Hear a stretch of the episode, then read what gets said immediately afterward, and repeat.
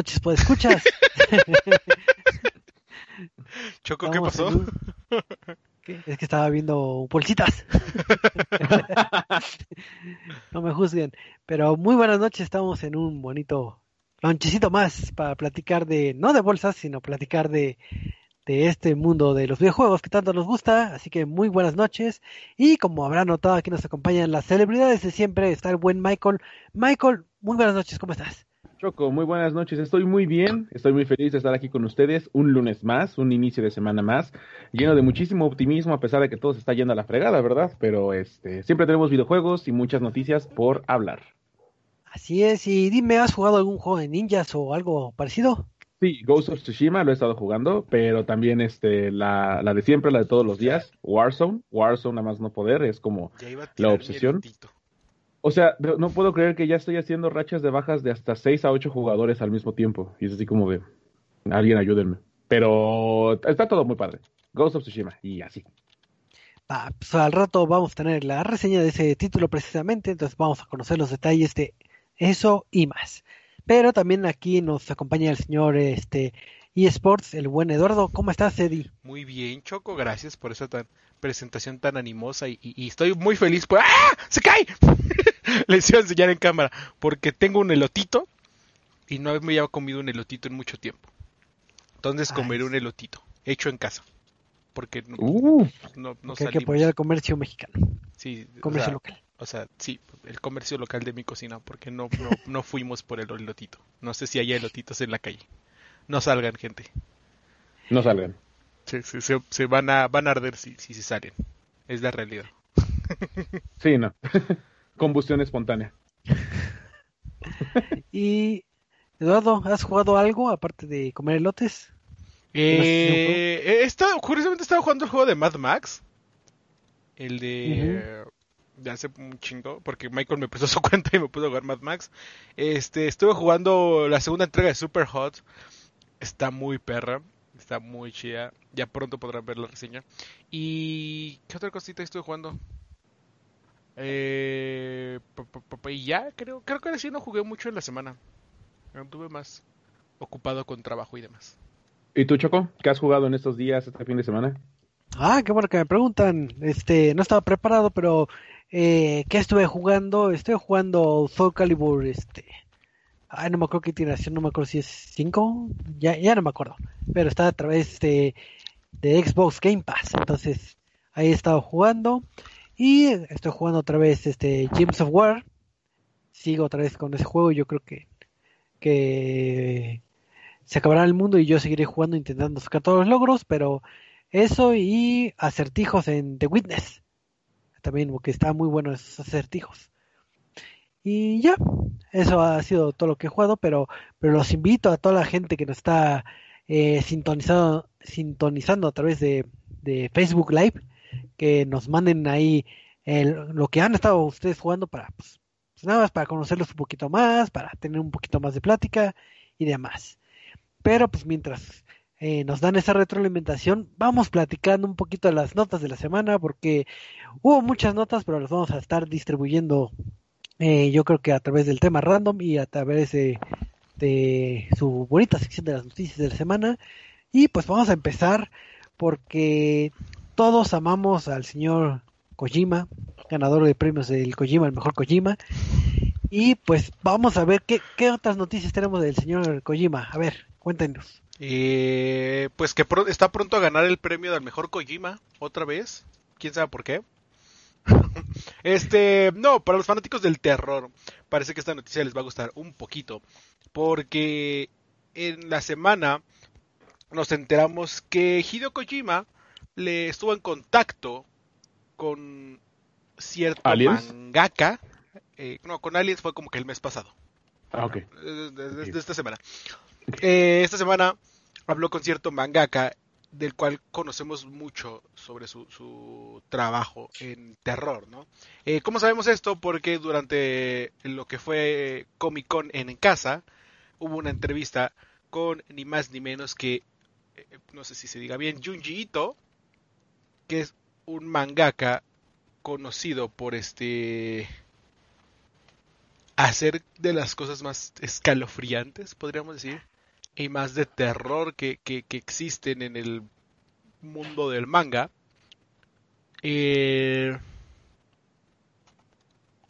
entonces, durante la entrevista, este Junjito eh, le estaban preguntando como, oye, este, ¿estás trabajando en algún juego ahora o, o vas a vas piensas trabajar en algún juego ¿Qué, qué, qué vas qué, qué, es lo que estás trabajando ahorita no a lo que Junjito le contestó pues mira yo no estoy trabajando en un juego pero Kojima me escribió hemos estado hablando y dice que tiene una idea de un juego de terror que puede que le esté haciendo, no sé si le está haciendo. Y me dijo que pues, si quiero entrar a la chamba. Todavía no estamos, todavía no hemos entrado a trabajar en detalles, pero hasta ahí sabemos.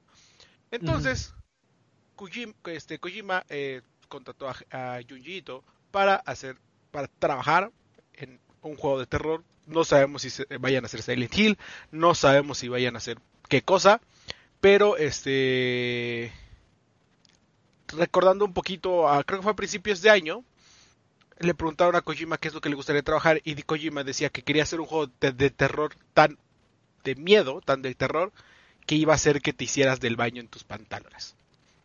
Este... E, eso fue a principios de año. Entonces, no sabemos qué están trabajando, no sabemos qué están haciendo, eh, o cuál vaya a ser el rol de Junjito pero sabemos que si va a estar Junjito involucrado, sí debemos de temer, sí debemos de estar preocupados por lo que vaya a, ocurrir.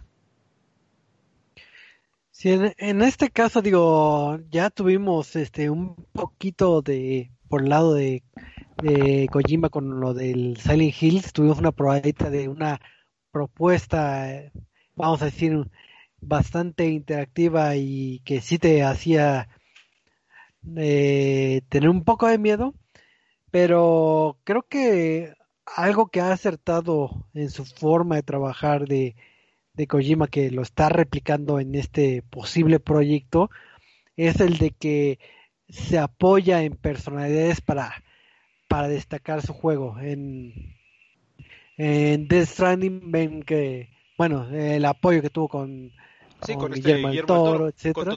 Entonces, puede ser que él tenga la idea y sepa qué quiere plasmar, pero no lo sabe llevar en, papel. puede ser que sea el caso. Y pues ahora sí que como, como es bien sabido, un buen líder sabe escoger claro. Eh, a, su persona alrededor. Entonces, eh, ojalá que sí se dé algo eh, de esta de esta unión, vamos a decir, porque pues ahora sí que que traer, traerían a lo mejor de varios mundos en uno solo y, y pues digo, el talento sí lo tienen, ya que, que el ejecuten bien ya es otra cosa, pero, pero ojalá que sí, que no sea nada más un, un rumor. Eh, y si no han leído el trabajo de Junjito, este háganlo mañana, no lo hagan hoy en la noche, porque sí, sí, este, sí da miedito. Sí, está raro. Eh, eh, es muy buen trabajo como mangaka. Ok, entonces vayan a leer lo de Junjito para saber que los espera el nuevo, juego de Kojima. Ok. Así es. Pues como decíamos que esto se, no sea rumor y que sea algo cierto, pues ojalá que se dé. Pero pues hablando de rumores, el buen Michael le gusta soltar muchos chismes, así que a ver, cuéntame un rumor. Pues este un rumor dicen que este les gustan las consolas, ¿verdad? Sí. Sí. Sí. Ya estamos planeando nuestra siguiente compra, ¿no? Sí. El Xbox Series X, sí. Eh, ¿Y no te vas a comprar la siguiente consola de Nintendo? ¿Qué? Sí, así como lo escucharon. Miren, vamos a ser así como muy claros. Recuerden que estos son rumores y pues eh, mucho se puede llegar a interpretar, así que bueno. Hay un juego que se encuentra actualmente en Kickstarter, porque ya ven que nos gusta apoyar cosas en Kickstarter, como juegos o, bolsas, mochilas de estrella, cosas así. El caso es que hay un videojuego justamente que está desarrollándose llamado A Juden Chronicle 100 Heroes, como tal, el objetivo de esta noticia no es hablar tanto del juego, sino del proyecto para el que lo están haciendo. De acuerdo a lo que describe el Kickstarter del mismo título, dice que es un producto que va a ser realizado y diseñado para el PlayStation 4, PlayStation 5, Xbox One, Xbox Series X, y aunque también está enlistado el Nintendo Switch, también hablan en un apartado de la siguiente consola de la siguiente generación de Nintendo. Ahora, no cree, podría ser, no sé si se llega a tratar, por ejemplo, hasta de lo que dicen el tan rumorado Switch Pro o una versión mejorada del Switch, o que sí de verdad estén haciendo o ya trabajando en una consola.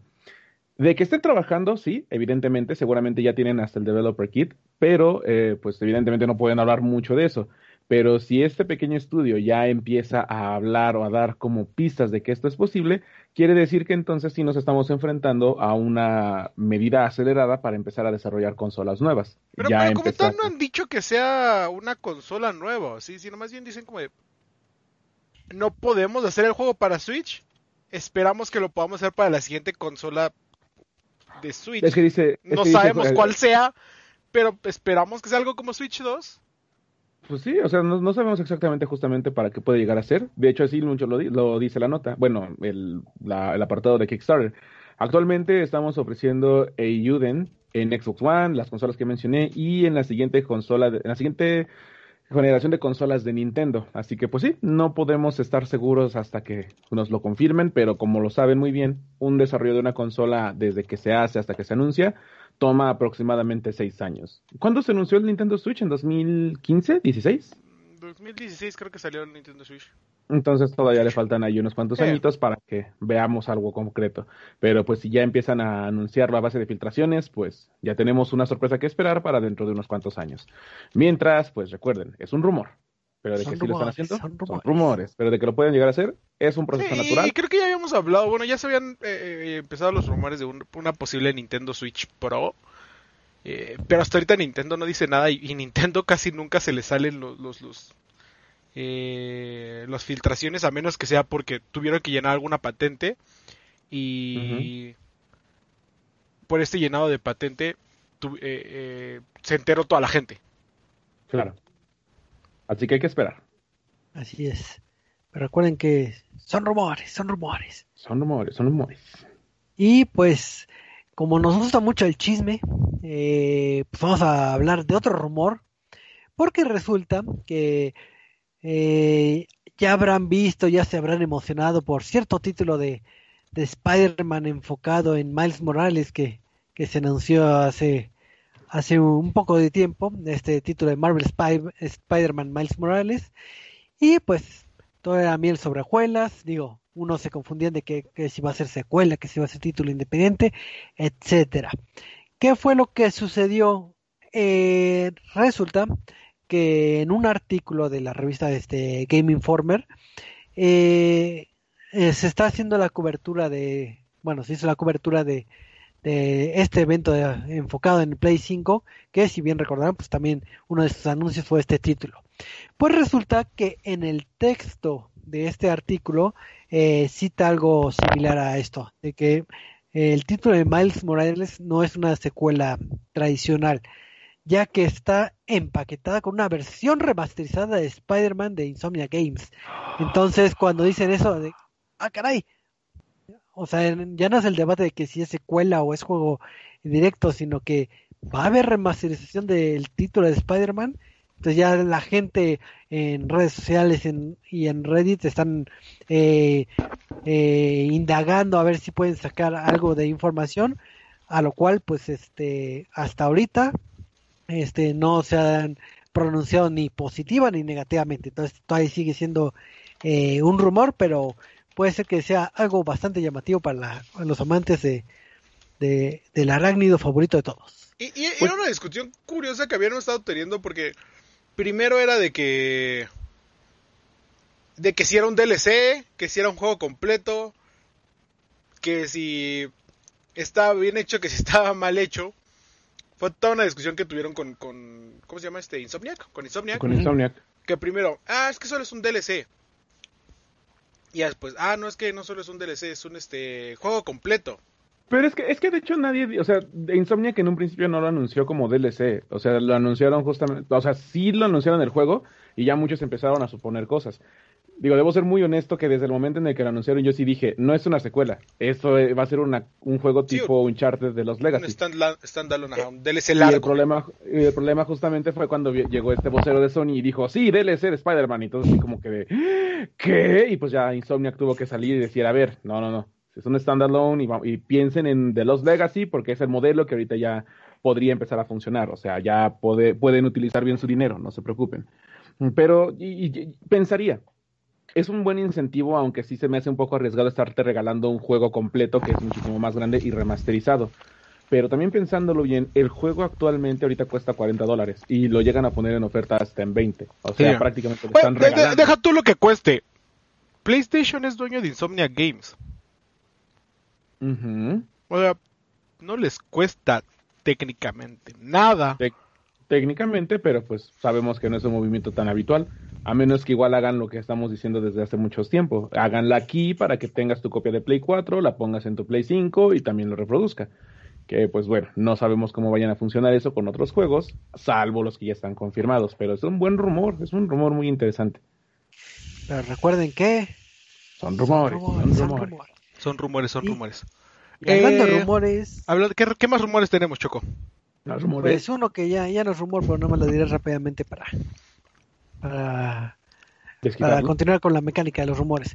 Pues resulta que eh, la fanaticada de títulos de World of Warcraft podría estar feliz ya que eh, la PGA en Brasil eh, filtró en teoría que World of Warcraft el Shadowlands iba a estar disponible para Xbox Series X entonces todos estaban disponibles, ah. disponibles, todos estaban felices por, por tener este título, pero ya lo desmintieron, entonces eso ya no es rumor.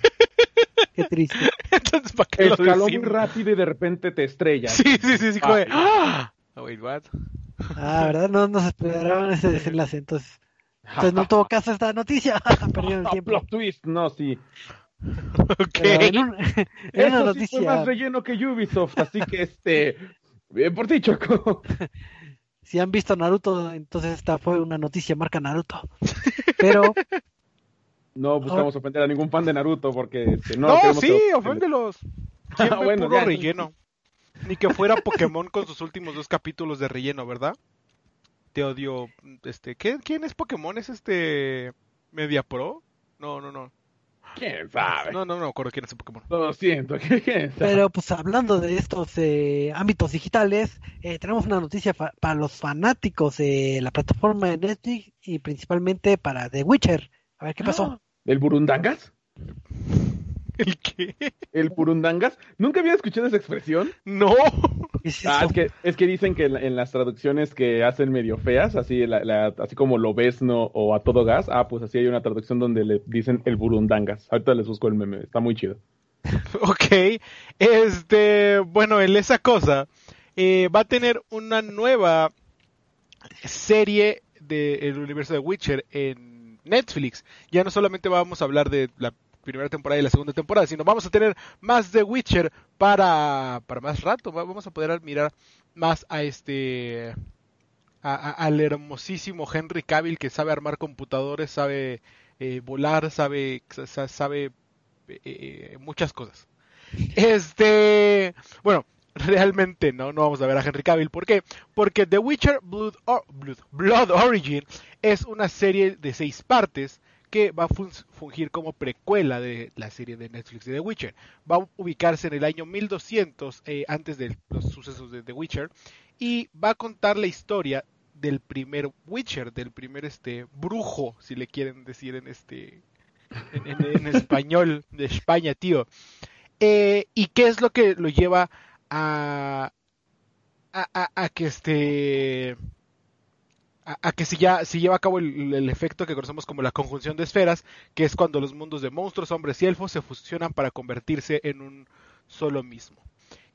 Eh, este Andrzej Sapkowski, quien es el escritor del libro, va a estar todavía, como consultor creativo de la serie, junto con este Jason Brown, Sean Daniel, este, que es de High Tomek Baginski y Jarek Sauko de Platy Films, que serán productores ejecutivos.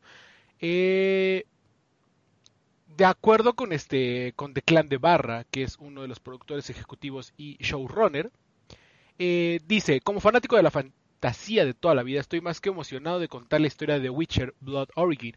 Una pregunta que se me quedó en la mente desde la primera vez que leí los libros de Witcher, ¿cómo era realmente el mundo élfico antes de la llegada cataclísmica de los humanos? Siempre me ha fascinado el auge y la caída de las civilizaciones, como la ciencia, el descubrimiento y la cultura florecen justo antes de esa caída, cómo vastas extensiones de conocimiento se pierden para siempre en tan poco tiempo. A menudo agravado por la colonización y una reescritura de la historia, dejando solo fragmentos de la verdadera historia de una civilización.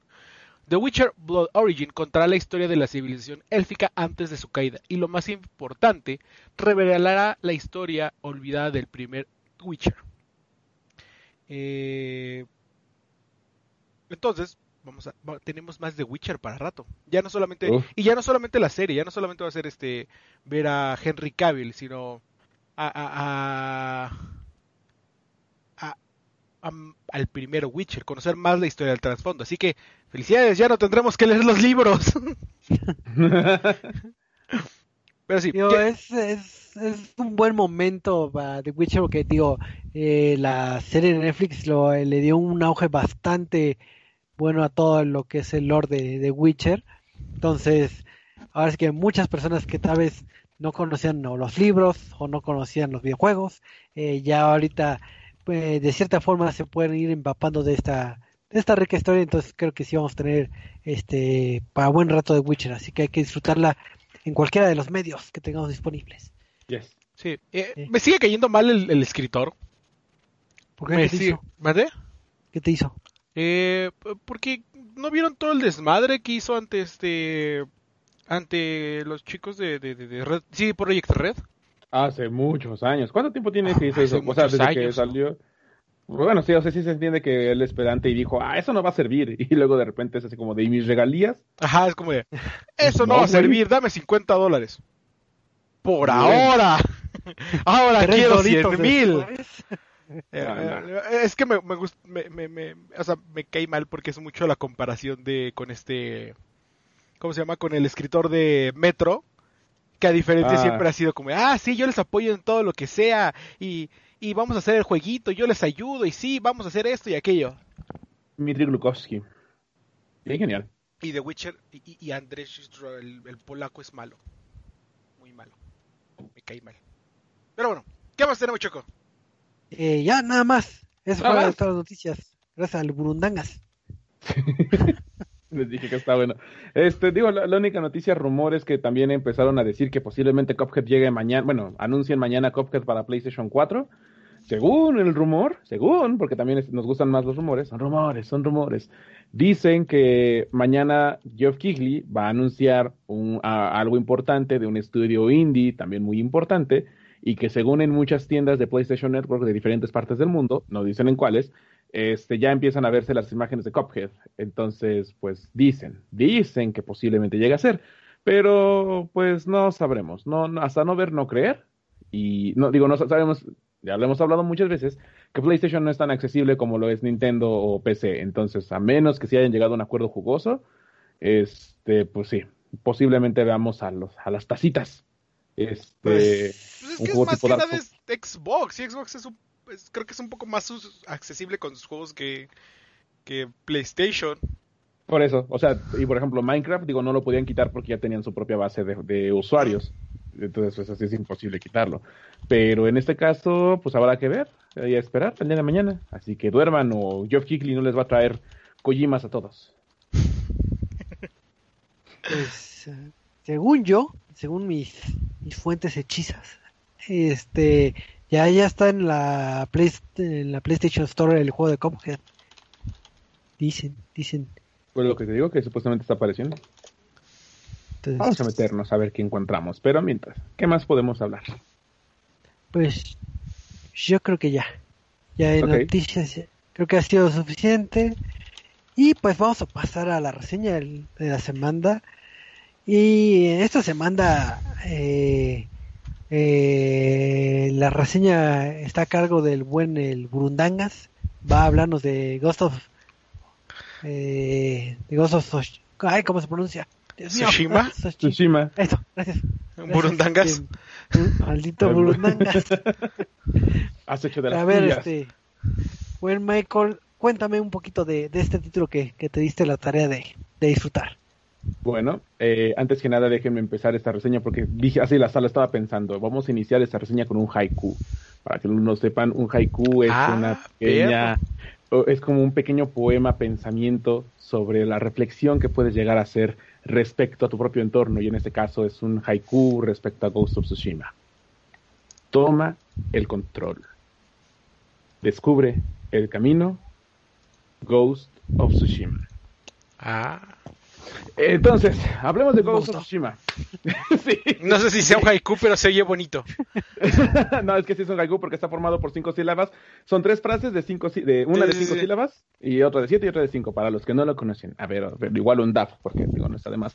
a mí nada más me enseñaron en la escuela las rimas. ¿Las rimas? R con R cigarro. Ah, bueno, y luego que Ghost of Tsushima. Ok, ahorita eh, justamente hablaré porque eh, el contexto de ese haiku también. Bueno, antes que nada, un pequeño contexto rápido. Como siempre, eh, sabemos que el juego está desarrollado por Soccer Punch. lo, que tienen de, lo que tienen de historial es Sly Cooper e Infamous, tanto para PlayStation 3 como para PlayStation 4. Y ya, no es un estudio que haya hecho demasiados juegos y no tan variados, porque también son de mundo abierto y exploración y muchísima verticalidad pero en esta ocasión nos alejamos de toda esa eh, exploración excesiva por edificios gigantescos y nos plantamos un poquito más en la tierra. La trama de Ghost of Tsushima es la siguiente. Jin Sakai forma parte de un ejército de samuráis que está protegiendo la isla de Tsushima, que está siendo atacada por el imperio mongol, y justamente la isla es el primer eh, paso a poder conquistar lo que es el imperio japonés.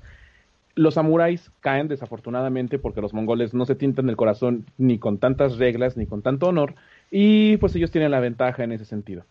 Jin es el único que sobrevive junto con su tío, pero desafortunadamente este es secuestrado y pues puesto como rehén. Si él se rinde, la isla se rendiría y pues ya, los mongoles habrían ganado la guerra. En este caso, Jin eh, toma las riendas de poder salvar a todo lo que es esta isla, a salvar a su gente, derrotar al imperio mongol, pero también desafortunadamente para lo que es el código samurái tendrá que romper cada una de sus tradiciones y cada una de sus formaciones para poder llegar a su objetivo. nos regresamos a esa idea de que ¿qué estás dispuesto a sacrificar por salvar a todos? Pues en este caso es tu honor. Y para un samurái el honor lo es todo. Ghost of Tsushima es un juego de mundo abierto, de acción. Eh, no es como un hack and slash, pero tiene segmentos de combate constantes, frecuentes. En este caso, eh, Jin no es un superhumano, no es alguien que tiene dotes eh, sobrehumanos ni nada sobre eso, es un humano que eh, vive y respira justamente de todo lo que le rodea en su entorno. Entonces nos estamos refiriendo a un personaje que pues su rama de habilidades va creciendo conforme le vayas dando experiencia y esta experiencia se va formando tanto en cuando acabas misiones como cuando derrotas enemigos como cuando liberas asentamientos.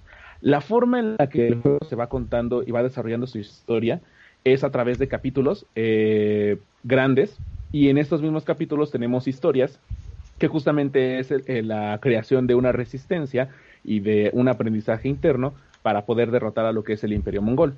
esparcidos en toda la isla, que es un mapa grande, no podemos decir que es un mapa exageradamente grande como los mundos de Ubisoft, por ejemplo, pero es un mapa que eh, se extiende en lo que es longitud vas descubriendo poco a poco y te van llevando eh, por un camino para que puedas empezar a desbloquear diferentes misiones.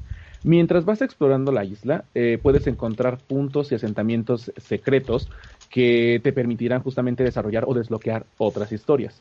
Si la línea principal es rescatar a tu tío y liberar la, la isla de Tsushima, después podrás encontrar justamente eh, historias de otras personas como leyendas del folclore japonés dentro de la misma historia de la isla, gente que necesita favores, gente que necesita que les ayudes, guerreros que necesitan recuperar a sus aprendices, que están cayendo por su honor y por todo ese tipo de cosas, y eh, principalmente lo que es también crecer bajo lo que es tu propio avance y progreso del personaje.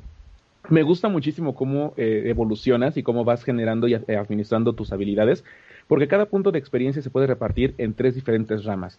Una rama de habilidades para que puedas tener un ataque con tu katana, que es lo único que es, eh, tanto tu katana como un cuchillo que no recuerdo exactamente cómo se llama, o sea, todo tiene su nombre y su contexto. Eh, eh, son las únicas armas que tienes para atacar. No vas a desbloquear ni mazos ni una variedad de armas, no, solamente tienes dos cosas y dos cosas son suficientes. Es tu armamento y tu inteligencia y astucia para poder derrotar a los demás, acompañado de un arco que también ese lo vas a encontrar más adelante en las mismas misiones lineales que te vayan dando el juego. regresando a lo que es el progreso de Jin, tenemos también esta eh, rama de habilidades en donde te permiten desbloquear diferentes posturas para derrotar a los cuatro diferentes enemigos que te vas encontrando, que sí, desafortunadamente no tenemos una gran variedad de enemigos, los ves una vez y los vas a repetir en todas las secuencias con diferentes patrones de ataque, y eh, al finalizar cada misión eh, desbloqueable, secundaria o incluso lineal, vas a encontrarte a un jefe final que es lo mismo. Como nadie está apelando a un misticismo eh, extremista, llámese Sekiro, llámese este Nio, pues todos son humanos, pero a pesar de eso también hay un poquitillo de misterio y un poquitillo de, eh, mitología y folclore japonés. Y por último, eh, vas desbloqueando habilidades eh, especiales que son como dardos o granadas de humo, ya saben, los clásicos elementos de un samurái para enemigos, pero son, son, son, habilidades muy prácticas porque también no son infinitas, no se recargan con el tiempo y las tienes que ir adquiriendo. ¿Qué moneda más interesante del juego? Porque son flores. Las flores y otros elementos naturales son justamente la moneda que te permite cambiar y adquirir tus habilidades. Y los vas a poder encontrar a través de diferentes mercaderes que se, eh, se encuentran igual en los asentamientos donde todavía hay sobrevivientes. Algo extraño con lo que es el progreso del juego, y es algo que había notado muchísimo en las impresiones de otras personas, y que de hecho también llegó a formarme en la mía, es que si tú sigues esa línea de explorar en las misiones secundarias, vas a poder progresar a tu personaje tan rápido que va a ser prácticamente indestructible y vas a poder vencer a todos sin ningún, sin ningún problema. Al principio el combate sí es más pausado y es eh, más meditativo para que puedas checar cómo se mueven, se comportan tus enemigos. Hay dos formas de acercarte a cada uno de esos asentamientos rivales. Por un lado tienes el enfrentamiento samurai, donde tu orgullo es lo principal, y enfrentas y retas al mejor luchador que tienen ellos. Se pone un momento, lo voy a describir para que se lo imaginen y digan, ah, wow. Eh, te ponen enfrente a lo que es tu mejor campeón, no importa si es alguien grandote o alguien chico, y tienes que mantener presionado el botón de triángulo para poder preparar tu katana, para que una vez que el enemigo llegue a atacar, tú lo puedas acabar de un solo ataque. Si te adelantas, lo presionas mal o, lo sueltas antes de tiempo, eh, te van a bajar a ti toda la vida y es muy probable de que entre todos los enemigos que están los aliados del oponente eh, te derriben muy fácilmente. Y de hecho las ejecuciones en las que llegas a estar presente, pues entre todos te pueden matar, te pueden cortar la cabeza, te pueden apuñalar y el sentimiento que te genera pues es de frustración. Y es evidente que eso es algo que tienes que ir corrigiendo. La otra forma de aproximación, apegándonos mucho al, sigilo, es llegar por la espalda de, uno, de un oponente, cortarle la garganta o apuñalarlo o esconderlo en otro lado o asfixiarlo. Pero esto justamente empieza a repercutir con la idea de, bueno, es que un samurái no se acerca de esa manera. Pero al mismo tiempo estamos justamente apelando por esa búsqueda y descubrimiento de una nueva técnica y con eso forjar tu propia leyenda para lo que sea las siguientes generaciones y que todos conozcan la leyenda del fantasma de Tsushima. Justamente su nombre se refiere a eso. Oh. Justamente, y es, es muy interesante, porque esa es la gracia de este juego eh, las misiones extra, por ejemplo, una de las que más me gustaron es que, de, hecho es de las primeras que logré encontrar, es en la que te dicen de una habilidad milenaria que es el, el, corte del trueno y le, empiezan a contar la historia a Jin de cómo alguien aprendió esta técnica. Como el de, como el de, ¿cómo se llama? Este, el del, el del anime del Jiji. Este, te iba a decir como Tanjiro, pero no, no es Tanjiro. El, el, el, anime de los demonios, el Demon Slayer. Nunca he visto Demon Slayer. ¿Mm? No, no lo has visto. No, también maneja lo de las posturas también. Sí, sí, sí, por eso me quedé como, ah, las posturas, la postura del trueno. Es este, es que no me acuerdo cómo se llama el, el de la postura del trueno. ¿no? Este, bueno, él. Ok, sigue, sigue, Michael, sigue.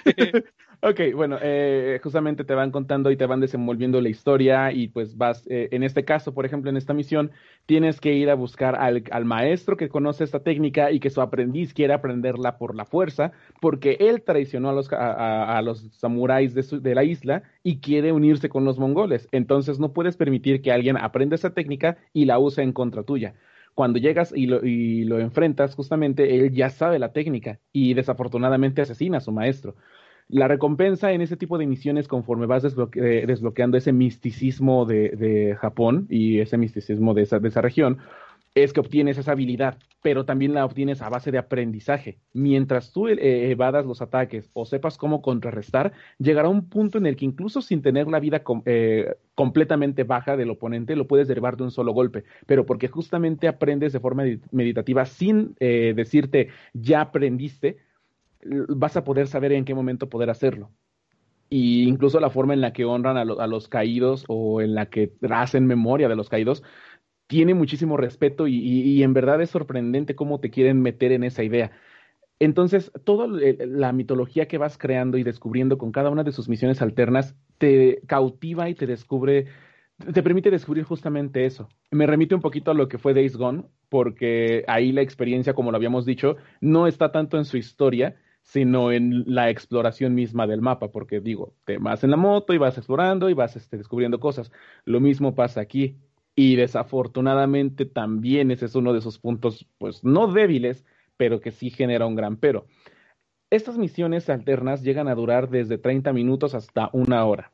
No, no es en vano y no se siente de relleno, porque sí vas descubriendo cosas nuevas y lo mismo, cada uno de sus misticismos te va eh, atrapando conforme avanzas. Pero entonces, eh, ¿en qué momento llega el punto en el que vas descubriendo eh, la, salvar a tu tío o salvar a la isla? O sea, sí te estás haciendo más poderoso y gradualmente más poderoso, pero tu progreso no es equivalente a lo que es el de los demás. Y como dije desde un principio, llegas a ser tan fuerte que ya no va a haber ningún desafío salvo algunos jefes y eso por lo mismo del timing que es muy preciso.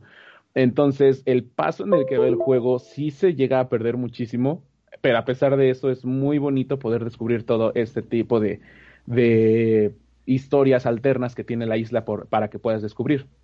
También es importante aclarar que la navegación no se hace a través de puntos en todo el mapa. O sea, cuando tú ves el mapa, lo puedes ver por primera vez, es un punto rojo gigantesco de la silueta de la isla, pero conforme vas eh, abriéndote paso y descubriendo tareas de, ah, es que escuché que alguien sabe una historia, o es que vi a este guerrero caminando en la orilla del mar, te marcan un punto de interrogación en el mapa y cuando tú eh, señalas ir ahí, el juego empezará a generar un sistema de navegación por viento.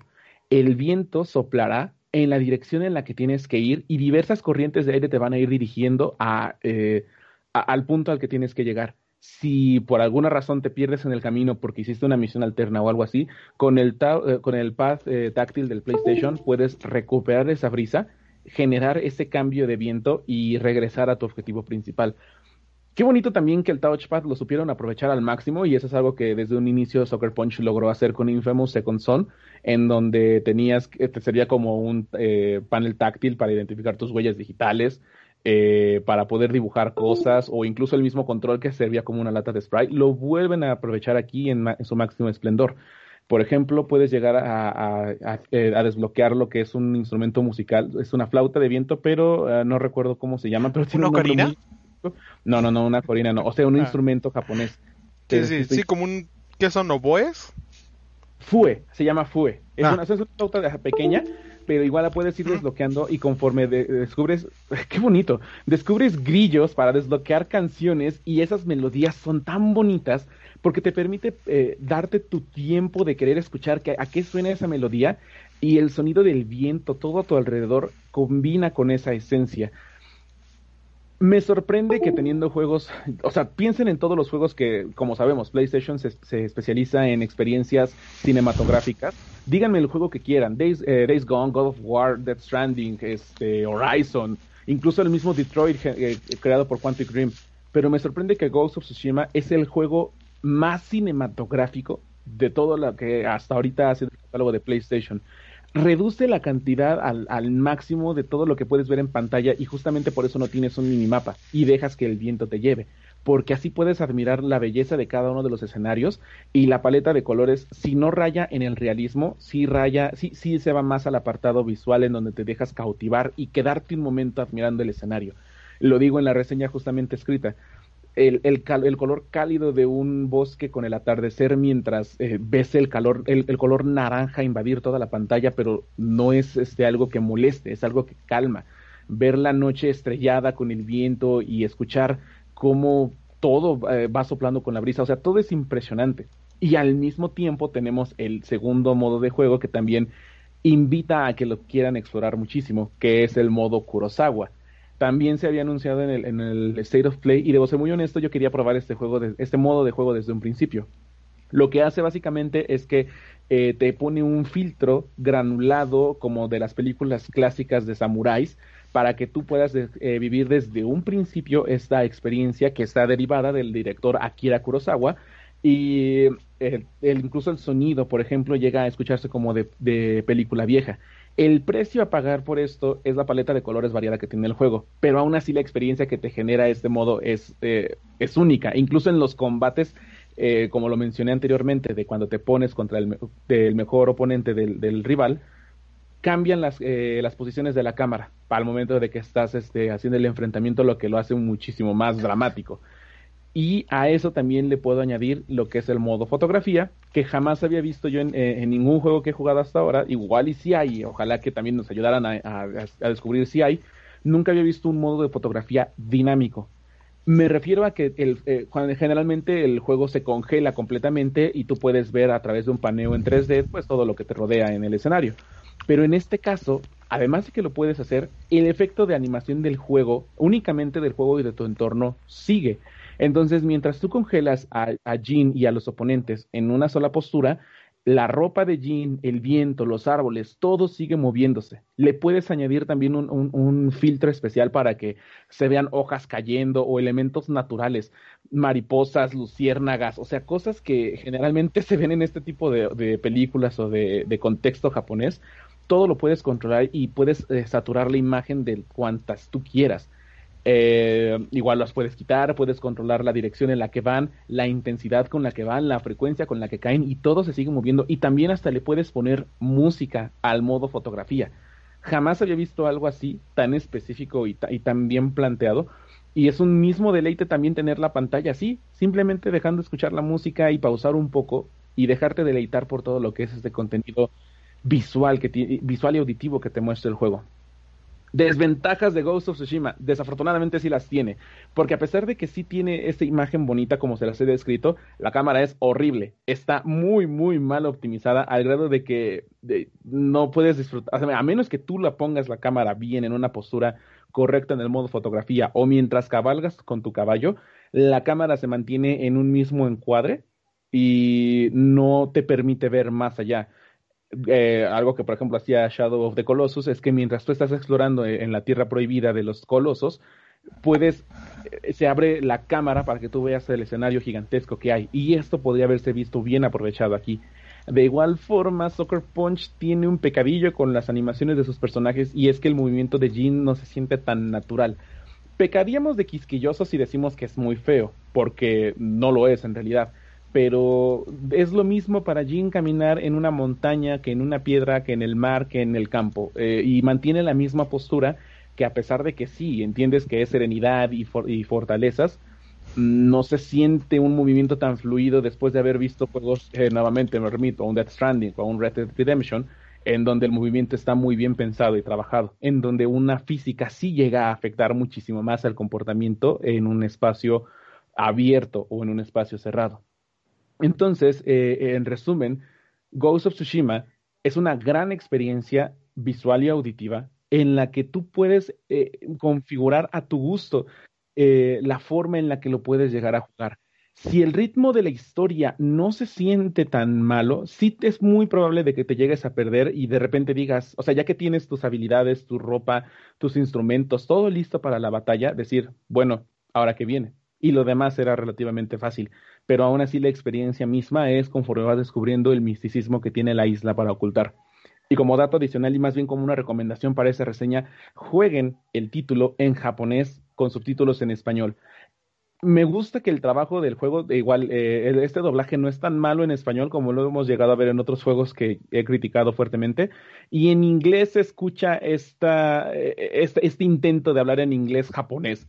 Entonces no se escucha tan bonito y no se escucha tan natural, pero una vez que lo escuchas en modo japonés, es la verdadera forma de poder jugarlo. A pesar de que su lip sync no está bien sincronizado, es un detalle mínimo. Jugarlo en japonés y dejarte envolver por todo este contexto que tiene es la mejor forma de poder jugar Ghost of Tsushima. Yo, yo, preguntas. A ver. Eh, hablando del código del samurái que puedes este pelear este honradamente o, sigilosamente si quieres eh, verlo así en este rubro te afecta en algo jugarlo de alguna forma u otra, ya sea un sistema de, ética o es así de que hazlo como tú quieras y ya si, si quieres ser un, ninja loco y mata a todos por atrás, no, no, hay, no hay bronca. No, desafortunadamente no, no ahondan mucho en esto. Y también, siendo muy honestos, aunque Sucker Punch había implementado este sistema de moralidad entre un personaje bueno y malo con Infamous, eh, no hay mucha variación, porque al final llega a ser la misma historia, pero eh, encaminada a una expresión buena o a una expresión mala.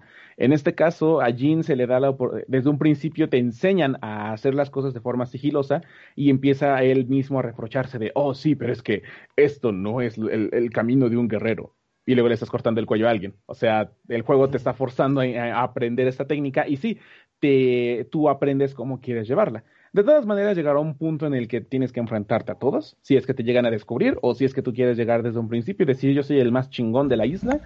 Y no, desafortunadamente no hay un sistema como de moralidad o de código donde digas, bueno, voy este, aprendiendo de, del, código o aprendo de lo impuro y lo, lo no correcto. Entonces no, desafortunadamente no lo tiene.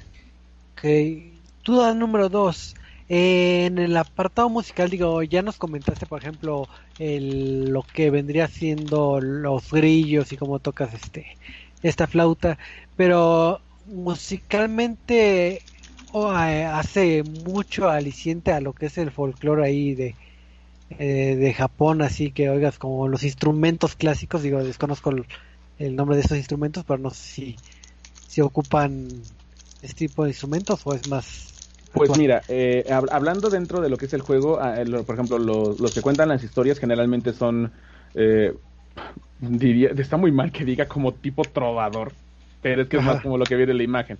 O sea, es alguien que tiene sus instrumentos y empieza a estar reunido con otras personas y sí empieza a contar la historia y mientras la cuenta empieza a hacer sonar su instrumento.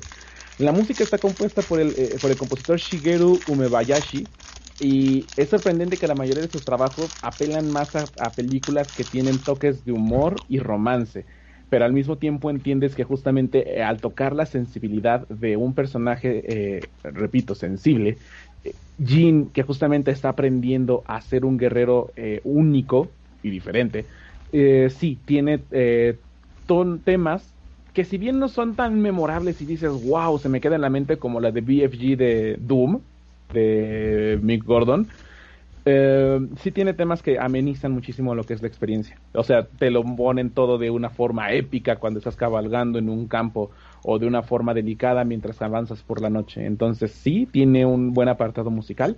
No digo que sea el mejor de todos los juegos que han, existido hasta ahorita, pero eh, queda muy bien con lo que es la propuesta del juego. Ok, y mi última pregunta. Eh, habías mencionado el modo de Akira Kurosawa. Eh, de hecho, pues digo, por lo que por lo que he visto, la influencia de este director es eh, eh, abismal en este título, tanto en clima, en el uso de del fuego, en el uso de cómo esconderte y bueno, y obviamente también en, en estos tonos que, que están basados este e, este modo recomendarías? Digo, en caso, digo, no no sé si hayas visto alguna película de Akira Kurosawa, que vean antes una película para que enriquezcan un poco su experiencia eh, del título o, nada que ver o véanlo después. O... Sí, definitivamente, eh, si vean más, vean una película eh, en donde la fotografía justamente de Akira Kurosawa sea predominante, eh, evidentemente es, un, es tanto el juego justamente en la forma en la que avanza como las películas mismas orientales son muy diferentes a lo que estamos acostumbrados, pero sí serviría un poquito para que justamente entiendan por qué está específicamente así, o sea, en vez de decirle filtro especial o cambiar configuración del juego, no, o sea, el modo se llama así, el modo Kurosawa. Entonces, que le dediquen un espacio a ese a este filtro especial para que tú lo puedas disfrutar como una película clásica, sí sería una buena recomendación, que es algo que de hecho desafortunadamente no hice y que ahora que lo mencionas, pues yo creo que es algo muy grato para que también se puedan adentrar a esta idea de lo que se van a estar enfrentando. Nada de combates excesivos y hay monstruos folclores de mítico de tipo, nuevamente, tipo Nio o tipo Sekiro, que seguramente son comparaciones que pueden llegar a ser. Todo es más pausado, todo es más calmado y cuando llega el momento sí tiene que ser más frenético, pero es justamente un ritmo diferente a lo que estamos más acostumbrados actualmente. Ok, no sé si Eduardo tenga alguna duda, comentario. Eh, eh, sí, sí, te iba a preguntar, de esta parte de, del honor o del sigilo que dices de cómo combatir, ¿afecta en algo el juego? O sea, ¿tienes un final diferente si haces de una u otra manera? No. No, nada más es, ah, nada más es para que sea bonito, ¿no? Ajá, o sea, es, justamente como, o sea, nuevamente igual remito a la idea de que, bueno, todos los guerreros que hemos conocido, pues saben que el fin último es, este, eh, acabar con todos. Véase Kratos de God of War. Pero en este caso es justamente empezar a, cuestionar la idea de, bueno, es que a mí me enseñaron a, a pelear con honor. Incluso enfrentarme a mis oponentes es con honor pero no es el, eso es en el término narrativo nada más. Mi honor es lo que, el honor, mi honor de, de, los, de los samuráis es lo que hizo que nos derrotaran fácilmente, porque desafortunadamente nuestro enemigo jugó sucio. Yo no quiero llegar a ese punto, pero tengo que hacerlo. Y al final es la decisión de si tú quieres o no, tú avanza como quieres. Tú avanza a tu manera y enfréntalos con honor o con sigilo. Pero al final el objetivo es vencer al oponente, salvar a la isla y pues mantener tu legado familiar, fantasma de la isla. Y, y ay, se me fue lo que te iba a preguntar.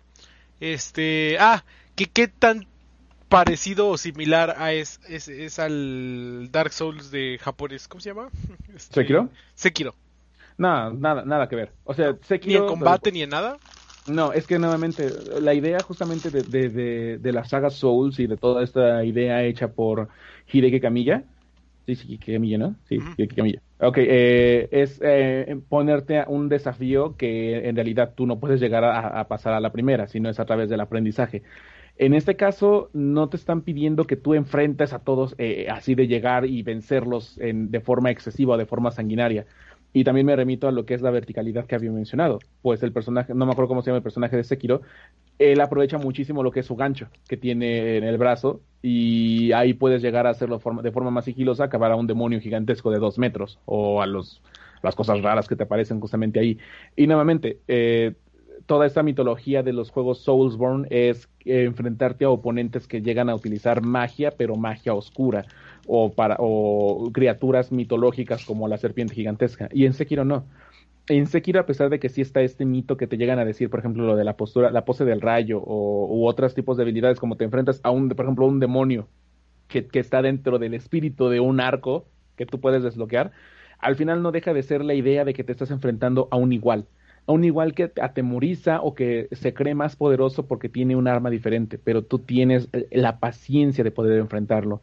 Entonces, tanto en los, el tipo de enemigo contra el que te enfrentas, como la forma en la, en la que te aproximas a ese, eh, a ese combate, no es para nada igual entre Sekiro y entre Ghost of Tsushima. Cada uno tiene lo suyo. Sí, bien. Nada más para complementar y recordar, eh, va casi casi el comercial, porque como recordatorio, eh, PlayStation fue el que nos envió el juego y nos envió con cositas bien bonitas. ¿Tienes por ahí la tuya, este Michael? Sí, de hecho, justamente aquí es incluso la, presentación justamente de esto y yo creo que sí sería bueno. No se va a ver desafortunadamente por la luz en la que estoy ahorita, pero espero que se pueda. Pero para que conozcan un poquito del arte de Ghost of Tsushima. Y si no me equivoco, me decías de eso de que eran este como regalos de preventa, creo. Pues sí, es lo que pensamos que podrían haber sido regalos de preventa, pero eh, fue bonito porque justamente los anunciaron para que era como parte promocional del juego. O sea, de arte del juego mismo, pero de repente llegaron justamente con la sorpresa de esto, de un póster dibujado completamente eh, con esta ideología japonesa. De hecho, su el, el, que hizo los dibujos es el director, bueno, el artista del cómic de, ¿cómo se dije? Afro Samurai, ¿no? ¿Cómo se llama? Sí, Afro Samurai, creo que. Afro Samurai. Yo, yo lo vi y pues se me hizo muy este Feast of the North Star, no sé por qué. Sí, tiene muchísima pinta esto también, o sea, claro, pero está muy, muy bonito. Y de hecho, justamente aquí se entiende más, justamente. O sea, viendo la imagen, ya me siento como un maestro explicando cosas. viendo la imagen, es que es cierto. Y ahora que lo estoy viendo, tiene más sentido, porque justamente, o sea, la gente que vive ahí en la isla está llena de tantos mitos, está llena de tantas creencias y de tanto conocimiento. Y pueden ver al, fondo, eh, eh, corriendo por las praderas, por los campos, a un fantasma de lo que alguna vez fue un samurái, pero, o sea, sí es impresionante. Qué bonito es entender justamente el contexto que te quiere dar el juego. Ya, ya, ya chocó, únete al lado oscuro. PlayStation tiene cositas bonitas. Nuevamente me repito justamente eso, o sea, no es tanto de la idea de, de es el guerrero mejor y todo, no, sino entender por qué es el mejor guerrero. Y entender que a pesar de que sí el, el combate es todo, pues también lo es darte el tiempo para disfrutar el juego. De verdad es la, una de las experiencias cinematográficas más padres que he jugado hasta ahorita y eso es decir muchísimo. De un juego que no te, no te esperas que sea así. Muy bien, Michael. Digo, no, no, te he visto tan feliz desde hace mucho, desde Death Stranding. Ah, ¿verdad? Ah. Oye, bueno, es que, es que de verdad es una gran sorpresa. O sea, digo, no es el juego, no es el mejor juego de todos, no es así la experiencia definitiva. Y definitivamente no estuvo lleno de polémica como lo fue este The Last of Us Parte 2. O sea, no se vendió a través de polémica. Es que no estaba politizado. Salven a nuestros videojuegos de la política, sí, pero, o sea, tiene muchas sorpresas. Es dejarte llevar por la experiencia que te ofrece el juego. Pues ahí tienen la información este puntual de, del buen Michael. Entonces ya saben, pues, eh, eh, si tienen la oportunidad disfruten de este título porque ahora sí que que, es un título único. Ahora sí que tiene el sello de aprobación de, buen Michael.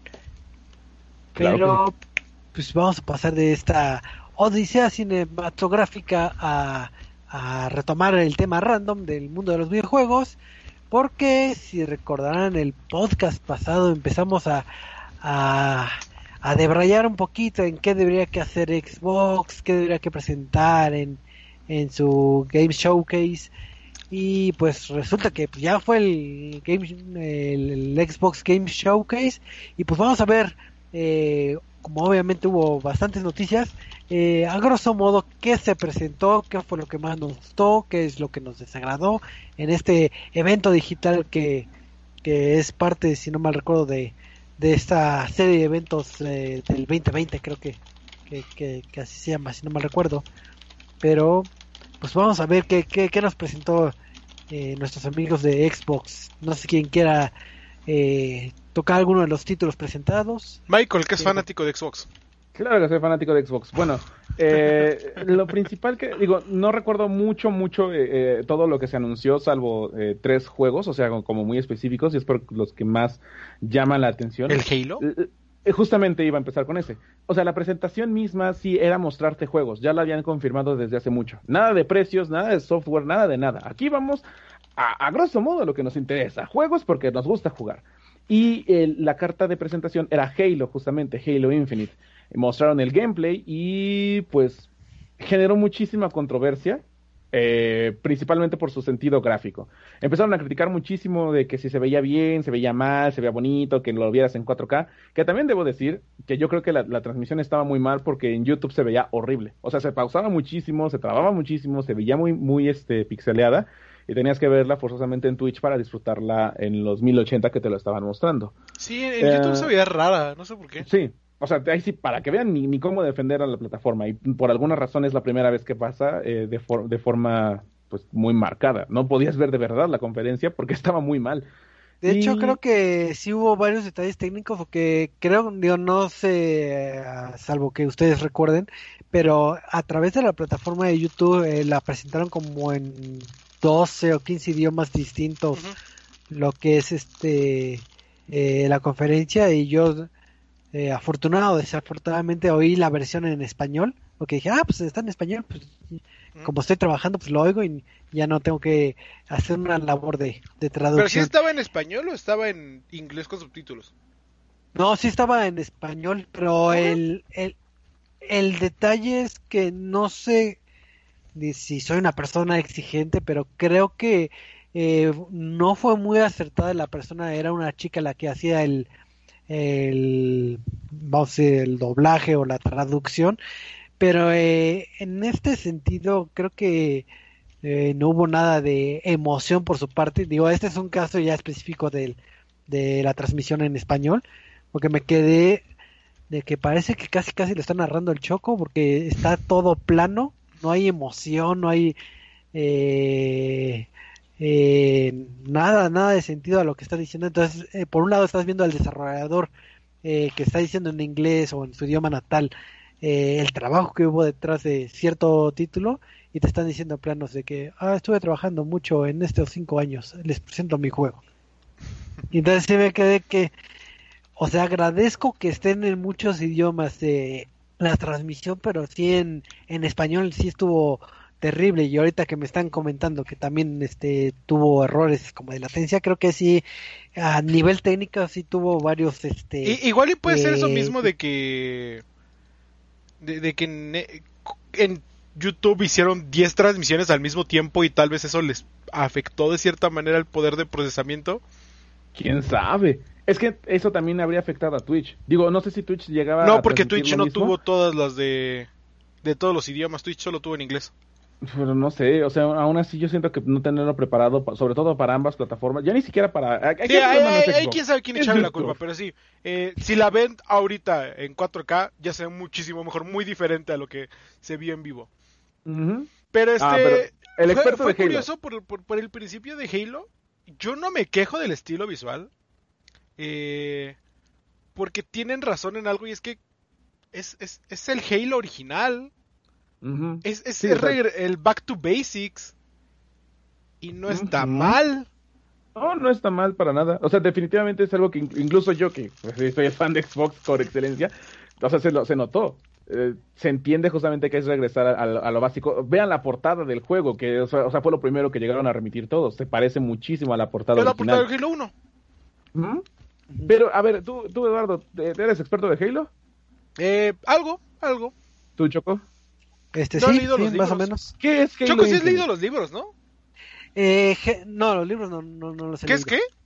¿Qué es Halo Infinite? Porque muchos dicen que es secuela del 5, pero que conecta historias, pero que... Eh, se supone que en entrevistas con los desarrolladores eh, saben que Halo 4 y Halo 5 no fue de, del agrado de, de, de las personas.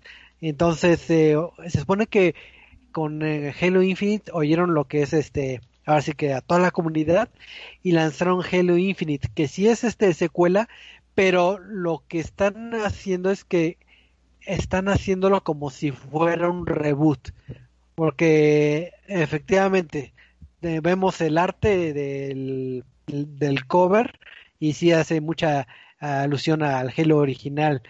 el sistema de apartado, digo, el, el visual eh, ahorita a sabiendas de que posiblemente podía haber sido un demo técnico eh, pensado para E3 y que faltara algunos detalles, sí se ve mucho la eh, lo que es este como si fuera un Halo 1. Entonces, digamos que es una remasterización espiritual, pero hasta donde yo he sabido sigue siendo una Pero sigue siendo secuela no, sé cómo está tan unida a, Halo 5, pero eh, eh, siento que me voy a equivocar. No, no, recuerdo si yo no me equivoco, Halo 5 termina en esta parte en la cual eh, empieza Halo Infinite, que es como la nave separada después de hacer un salto en el, en el, el, famoso slipstream, que es el salto a velocidad luz.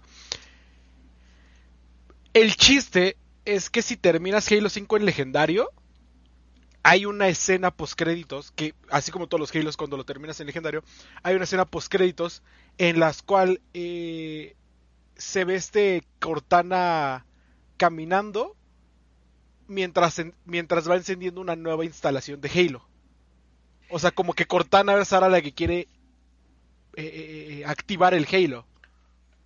Sí, se supone que es. es que con, con esa activación das pies a, esta remasterización, que no es remasterización, porque ¿qué, ¿qué, va a pasar posiblemente en, el ámbito de historia? Llegas otra vez al anillo y tienes que desactivarlo otra vez, como en todos los juegos, pero con la diferencia de que parece que va a ser un mundo más abierto y puedes explorar a, a, mayor este, distancia, vamos a decir, el anillo. Por eso se dice que es una, eh, como si fuera un remake, pero no es el, tal cual eh, el remake. Y, si no mal recuerdo, creo que los que van a estar es el... Eh, los villanos que salen en... ¿Cómo se llaman? Eh, Ándale, Halo Wars 2. Los Drifters, no, de... Ay, algo como los, los, este, perdidos, una cosa así. eh, ay, se me fue el nombre, los... Los eh, Vanished. Los Vanished. los, los, renegados, dijiste? Sí, creo que se llaman renegados en... Eh, se llaman los Vanished en, en, inglés, que son desterrados, más bien. Ajá, que se supone que son este, enemigos más, este más, estratégicos y más perros. Sí, sí, Pero, digo, creo que entre las cosas que, que sí muchos hicieron el grito es el apartado gráfico que, que muchos le hacen burla porque pues ves este eh, ya el gameplay y dices ah es que son los brutes este pero brutes este versión eh, eh, bastante viejita entonces como que o sea como hasta que... Dominos de, de, Reino Unido les hizo un meme ándale es que otra vez, ese estilo visual, es el back to basics. No está mal, pero a la gente le encanta quejarse de todo. Pero es que entonces, ya es la pregunta que sí estoy haciendo. Porque, por ejemplo, Forza, eh, la imagen que mostraron de Forza está padrísima. Es que eso es lo que vende Forza. Forza lo que vende es Güey, ve qué bonito se ve el coche. Mira qué chulada. Ve si, ve si te estrellas, se va a ver qué chulada que acabas de estrellar. Que, que vi un tweet justamente que decía que ojalá la, la, las gráficas, digo, la, las, este, ¿Cómo se llama esta madre? Eh, bueno, las mecánicas fueran tan realistas como, la, como su calidad gráfica. Porque sí, o sea, un coche puede volar en una montaña durante como 20 segundos. Entonces está muy raro. Pero sí, y, ojo, lo, que yo platicaba es lo que yo les decía. Eh, yo, yo cuando lo vi le digo, ok, no se ve tan bien. Eso, eso claramente es un work in progress. Claramente, o sea, e, e, es, es, una beta del programa que simplemente quisieron enseñar así como, wey, chicos, vean lo que estamos trabajando, cómo se está viendo hasta ahorita. ¿Pero crees que lo puedan terminar dentro de unos meses? me, estás preguntando a mí, tú que viste a Death Stranding, decir el juego está completo casi casi una semana antes de lanzarse. Nah. Death no, Stranding.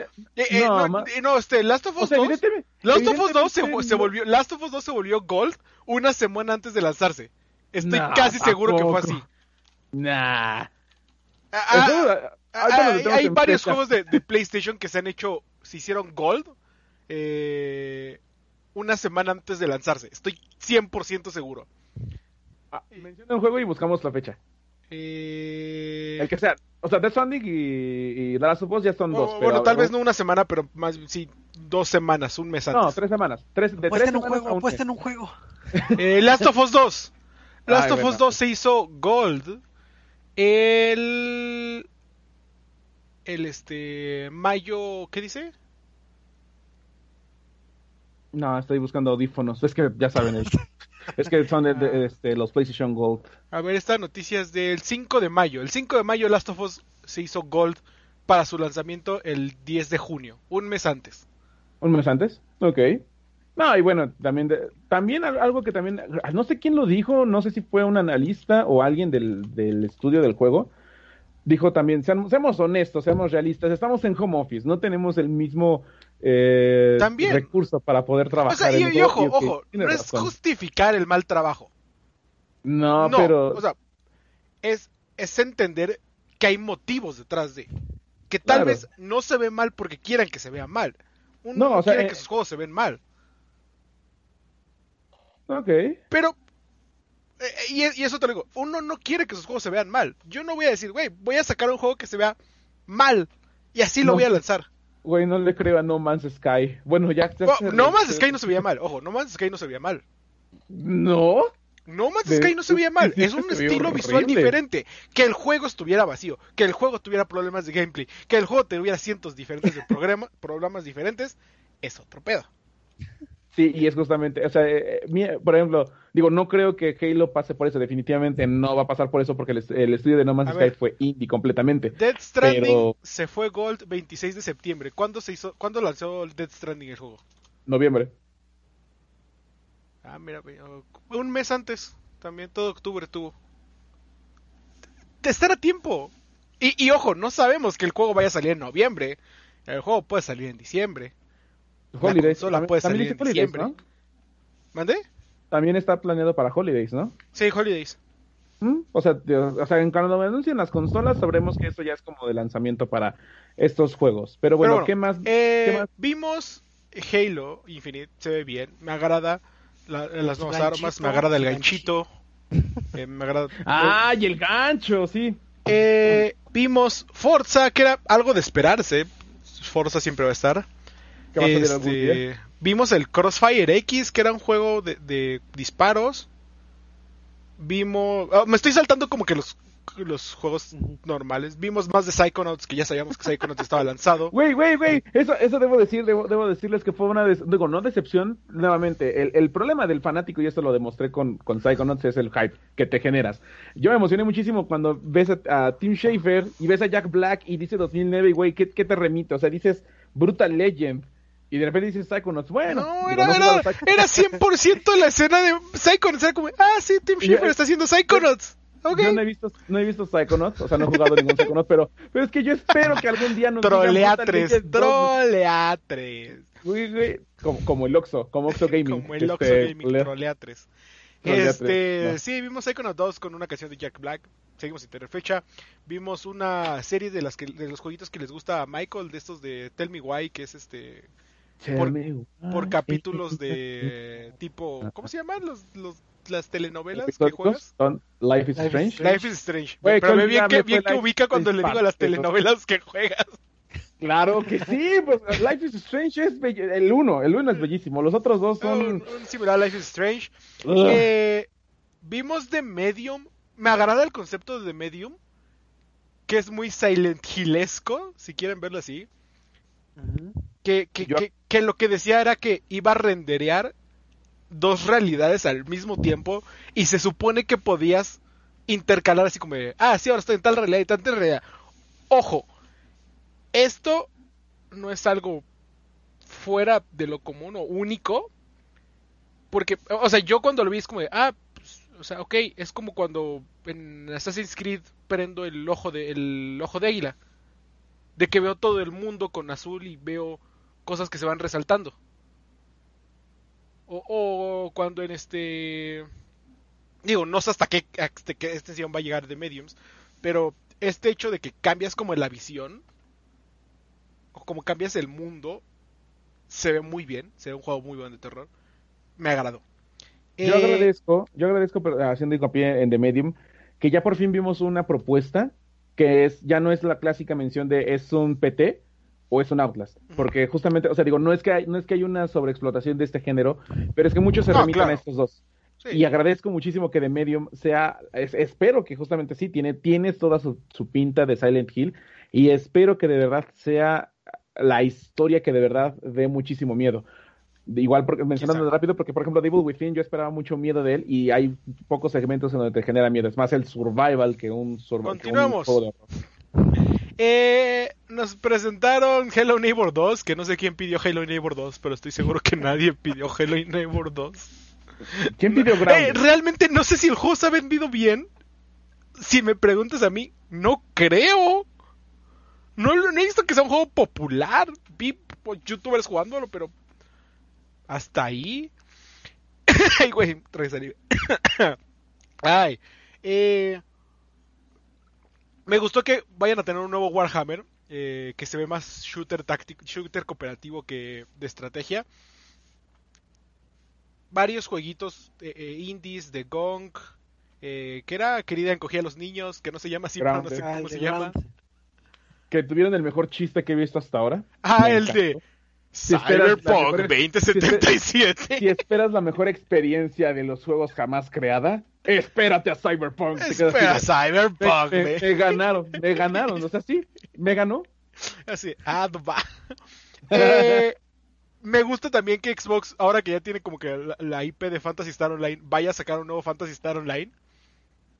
Eh, ya ni quiero jugar el de ahorita por esperar al Fantasy Star nuevo. Eh, Tetris Effects, Connected que era Tetris con musiquita jugando con amiguitos, no sé cómo funcione. Y creo que se anunciaron DLC para Outer Worlds, sacaron jueguitos. Eh, uno que sí no esperaba era que hablaran más de Stalker 2. Eh, eh, que de repente Stalker 2 fuera, fuera una... yo sí decía como, ah, wow. Dentro de los juegos que, que, eran como que también exclusivos, creo que hubo uno que se llamaba Baud, a Bauer, no sé, Everwild, de Everwild creo que era el de Rare. Ajá. Eh, sí. State of Decay 3. La mamá de Bambi. Lo que matamos a la mamá de Bambi. El zombie ahora. No sé, ahí, sí te pregunto a ti, Choco. ¿A ti se te antojaba un State of Decay 3? Pues nada más fue, no me acuerdo si el 1 o el 2 y a mi a mi gusto eh, no es un tipo de juego que me guste, pero pero como que los están sacando de volada ya cuando me di cuenta de son como las películas de Saw, cuando me di cuenta ya, ya había seis películas y, yo ni juego la 1 y ya, ya la estoy disfrutando. Y tuvieron dentro de los exclusivos o dentro de las IPs únicas de Xbox estaba State of Decay 3. Y creo que ya para cerrar, ahí, sí yo me estaba volviendo loco. Porque vi el. ¿Qué es? Playground Games. Yo de. No mames. ¿Qué hace Playground Games anunciando un juego? Si ya vimos Forza. Playground Games solo hace Forza. Un momento. ¿Los rumores de Playground Games haciendo un RPG son ciertos? ¿Vamos a ver Fable? Y se ve esta adita volando y se la come un sapo. Y yo como... Eso no parece muy Fable. Eso te iba a preguntar. Fable no es así, ¿verdad? O sea, Fable no, es un chiste. No, o sea, el, eso fue un chiste nada más. Fable es todo este castillo que se ve en el fondo, el manejo de un imperio, el que eres un héroe y demás. Y que creo que justo acaba de llegar Fable Anniversary a Steam. no sé. O, no sé por qué de repente vi a todos jugar Fable Anniversary. Real, realmente y sí no sé por qué. Eh, que es un muy buen juego, juego de Fable Anniversary. Pero sí, cierran como que de la mejor manera con el anuncio de Fable. Eh, no hay fecha, no hay nada. Solamente vimos Fable y nos volvimos todos locos. Eh, eh, y ese sí tú lo debiste haber jugado un chingo, ¿no, Choco? Sí, sí, los Fable sí los he jugado y, y digo, son maravillosos. Digo, principalmente el que más me, me agradó fue el primero, pero en, en, en, estas entregas sí son muy entretenidas. Yo sí también cuando den obviamente más información de, del Fable, si es de los juegos que sí, desde el día uno voy a estar jugando, porque, porque no, me gusta comprar casas, tener mujeres en cada casa, luego que se vayan a otro pueblo y descubran que tenía otra mujer, oh no, Dios mío, con, me invento novelas, pero sí, eh, el Fable. pero digo, ya para eh, ir este, cerrando lo que es el programa y y recapitular lo de este evento, creo que eh, la conferencia como que no tuvo ningún o un fuerte hit que, que, luego estábamos acostumbrados en, en las en las C3. Sí tuvo uno, pero nadie se dio cuenta. ¿Ah, sí? Y es la misma discusión que tuvimos la, hace dos este, programas, hace un programa. Que, me gustó porque sí vi el comentario de algunos que sí me lo ubicaron. Esto no era una transmisión para venderte Xbox Series X. Esto era una transmisión para venderte Xbox Game Pass. Todo lo, que, te anunciaron era disponible en Game Pass. Disponible en Game Pass. Incluyendo Destiny que regresó Llegará a Game Pass. Destiny 2 ah, va a estar en Game Pass. Eh, eh, no sé qué, tan fuerte sea la apuesta, que incluso Bungie regresa con la cola entre las patas, porque literalmente es como regresa Bungie a Xbox, y le regala su juego a través de Game Pass. Obviamente hay contenido que sí tienes que comprar de Bungie eh, para como que tener la experiencia completa. Pero otra vez, Game Pass, Game Pass, Game Pass. Yo tengo una pregunta. Yo tengo una pregunta y sí me gustaría que me la puedan responder. Digo, parecerá muy quisquilloso, sobre todo, y hacia, lo puse en Twitter, viniendo de alguien que, se la pasa comprando juegos en ofertas. Pero ¿creen que un valor de Game Pass paga todo lo que, todos los juegos que están ahí? Sí y no. Ajá. ¿Por qué el, por qué el sí? ¿Sabes cómo funcionan las membresías de gimnasios? No. Las membresías de los gimnasios funcionan porque hay 100 personas que pagan la membresía y 10 personas que van. Ajá. Con, pueden pagar las 50 personas, pero realmente solo 10 personas están, eh, están este, aprovechando el, aprovechando. Están como que, que, que, sí, aprovechando el, el coso. Xbox Game Pass y, sigue, estoy seguro que siguen en pérdidas y que lo van a seguir por un año. Y por eso la apuesta tan fuerte va a funcionar en el momento en el que todos los que juegan Xbox tengan un Game Pass. Pero no necesariamente todos jueguen Game Pass. Ok. Eh, eh, estoy seguro que el modelo de cómo pagar Game Pass es yo Xbox recibo tus 10 dólares y lo voy a dividir de acuerdo a lo que hayas jugado. Porque es un poquito como el que funciona Spotify. Ajá. Ejemplo, si yo Xbox, este, si tú jugaste todo el mes Halo Infinite y fue el único que jugaste con Game Pass, el 90% va para Halo Infinite y el demás va para pagar Xbox. Si tú jugaste Halo Infinite y yo que sé, algún juego de Rockstar, Red Play, Red Dead, ah, pues va algo para Red Dead y algo para Halo. Y así sucesivamente. Ok. La parte curiosa es que todos los juegos son de Xbox. Ajá. O sea, esa parte sí me queda clara. Xbox está pagando a sí mismo para sustentar el costo. Sí, ahorita, en este preciso momento, no es sustentable. Para nada, claro que no. Ahorita es una inversión. Ahorita están en la fase de, güey, compra Game Pass, compra Game Pass, compra Game Pass para que sea una realidad. Espérate para un año cuando ya tenga xCloud, cuando ya haya más títulos, cuando ya esté Xbox Series X, cuando entendamos que el futuro no son las consolas sino la PC, dime qué va a ganar. ¿Steam o Xbox Game Pass? Ok. O sea, esto es una apuesta a futuro. Y yo les decía, eh, la apuesta a futuro de Xbox no es, no es, eh, no es Xbox Series X. Es Game Pass, es xCloud, es la nube. Es el poder jugar desde tu celular.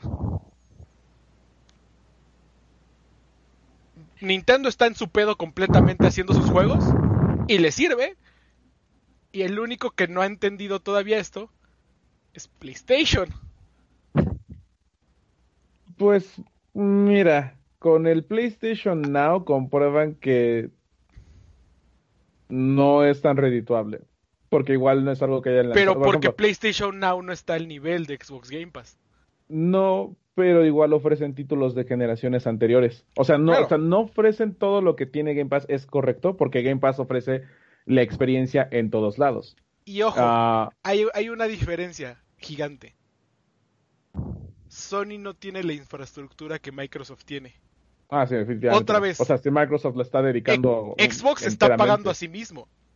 E, es como cuando, otra vez, cuando, cuando Google dice, güey, voy a hacer Google Stadia. ¿Por qué? Tengo 10 servidores ahí sin utilizar. O tengo 10 servidores que puedo utilizar porque son míos. Lo mismo es Microsoft. Microsoft.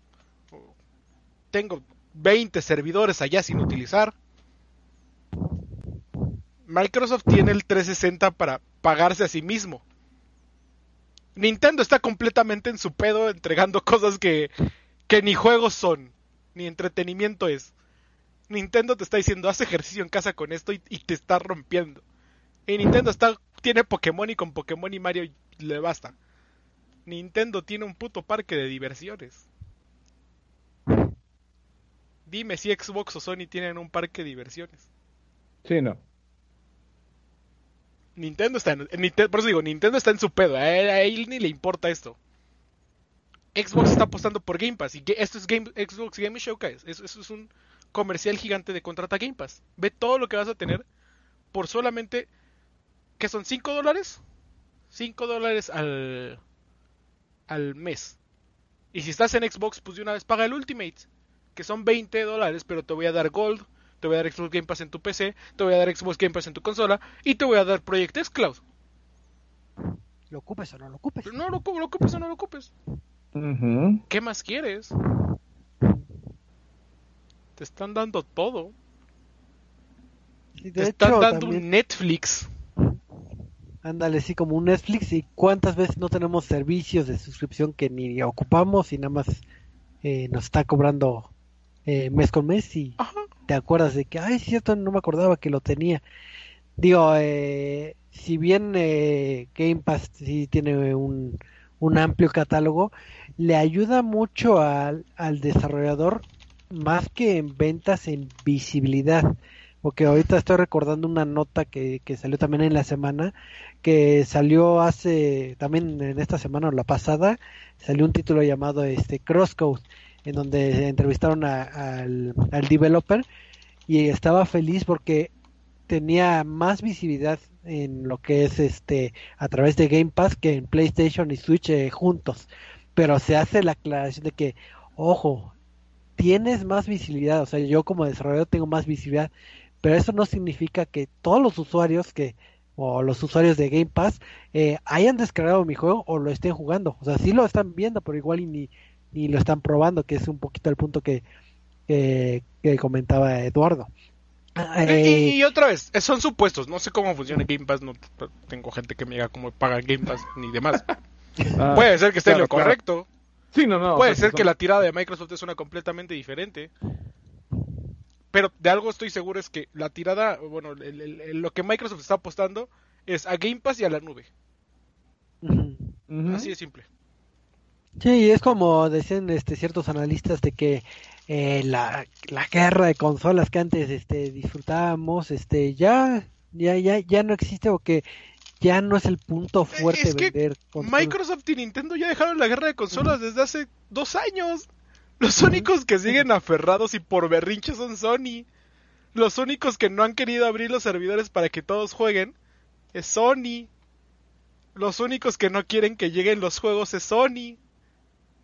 Y eso no, están empezando justamente. Pues sí, pero, o sea, incluso viéndolo desde ese sentido, el mercado es muy grande y evidentemente yo no soy el mercado hablando en un término general. No, no, claro, pero, o sea, tú que, que sigues mucho a Sony.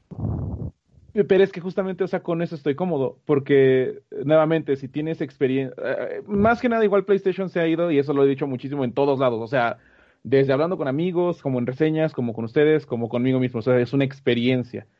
Y yo sí apelo muchísimo más a la experiencia de poder jugar a algo como lo que justamente reseñé, que a todo el servicio de la nube que puedan ofrecerme, que sí estaría incluso, por ejemplo, decir eso. ¿Y no te gustaría disfrutar un juego como un Spider-Man en tu celular? Sí, pero es lo mismo por lo cual, por ejemplo, no me hice un comprador de, un Nintendo Switch, que, eh, por ejemplo, poder jugar Breath of the Wild cuando estás en el trabajo o algo así, es una forma muy interesante de poder llevar tu experiencia de juego a otro nivel. Pero si yo como jugador nuevamente yo no soy el mercado, pero yo como jugador prefiero yo estar concentrado únicamente en mi espacio, dedicarle el tiempo y el valor que tiene el juego a eso es lo que a mí más me gusta y yo siento que justamente esa es la idea en la que sí estamos y, tan y hay un mercado completamente de eso y, es algo que eh, por eso Xbox le pega al multijugador y Sony le está pegando a las experiencias de un solo jugador. Y, eso siempre va. ¿Mande? Y Nintendo, y Nintendo al juego. O sea, y Nintendo está en su pedo. Ni, siquiera sabemos qué está haciendo Nintendo. Nintendo está en su pedo. Esos cabrones nos sorprenden. Mañana sacan eh, Paper Mario 2 y nosotros ni, ni en cuenta. Y, está bien, porque les ha funcionado. me remito a cómo lo describí también en una, en cómo lo celebran las, las sorpresas. O sea, Sony es como una montaña rusa en donde subes y bajas y ya terminó. Xbox es como un fuego pirotécnico que explota igual y dices wow y también se apaga. Y Nintendo es como Monster Inc. Son sustos que dan gusto. Y así se la pasan ellos completamente. Pero bueno. Pero pues eh, una última pregunta antes de que ya acabe el programa.